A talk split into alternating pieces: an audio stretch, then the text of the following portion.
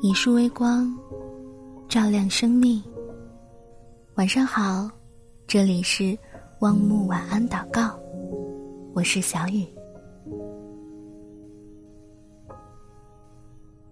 每周六晚十点，汪木陪你一起祷告。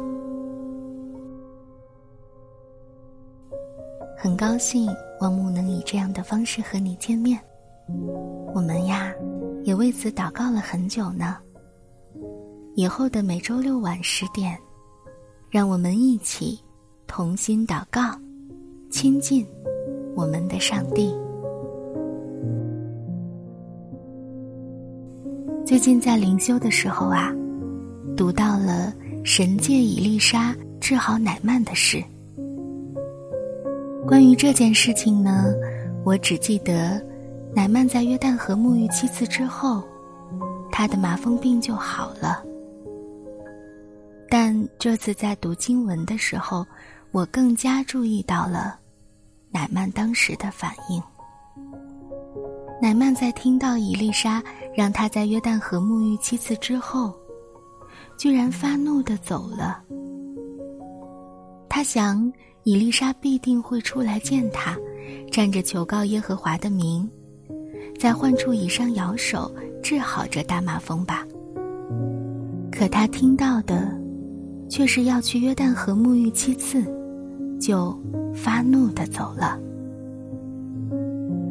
但乃曼最终还是照做了，他的皮肤也得到了复原，甚至比之前的还要好，好像小孩子的肉。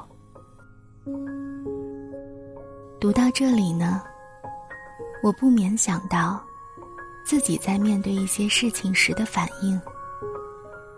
我真的也会和乃曼一样，预设一些神的作为，并以此来衡量。若神没有按此成就啊，就开始抱怨，甚至生气，开始没有耐心。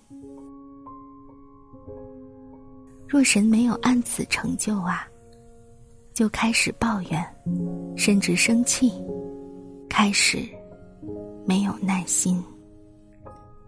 但罗马书的四章二十一节告诉我们：然而我们看到神的应许从不落空，他所应许的必能做成。那么。就让我们一起来祷告吧，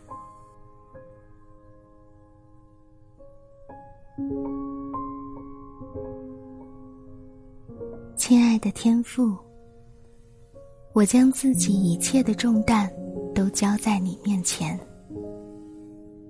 面对患难，我总是按自己的想法，在你以先预设很多东西，并以此。来等候你的作为。面对福音的信息啊，我也总是想自己要在其中加上一些什么，从而才可以让事情更好的发展。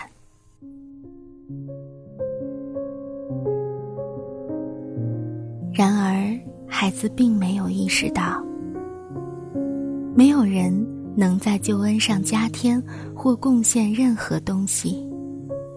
救恩只能从你的话语而来。那我要做的，就是专心遵行你的道，全心相信你的应许，因你的应许从不落空。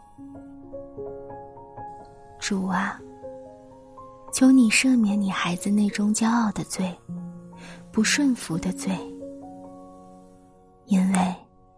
我们唯有谦卑自己，顺服主你的带领，我们的生命才会被改变。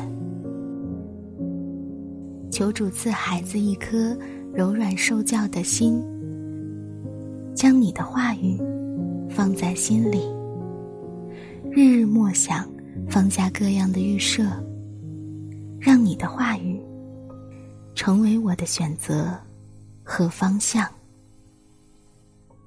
你必定保守你的孩子，好像眼中的同人，也爱你的孩子到底。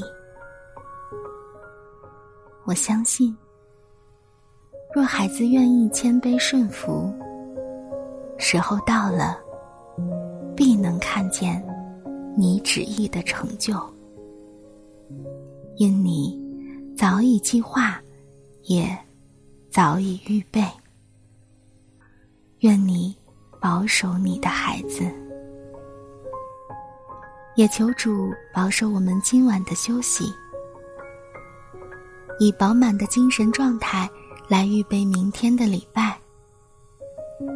感谢天父。以上祷告，奉主耶稣基督的圣名祈求。阿门。晚安啦，天父的宝贝。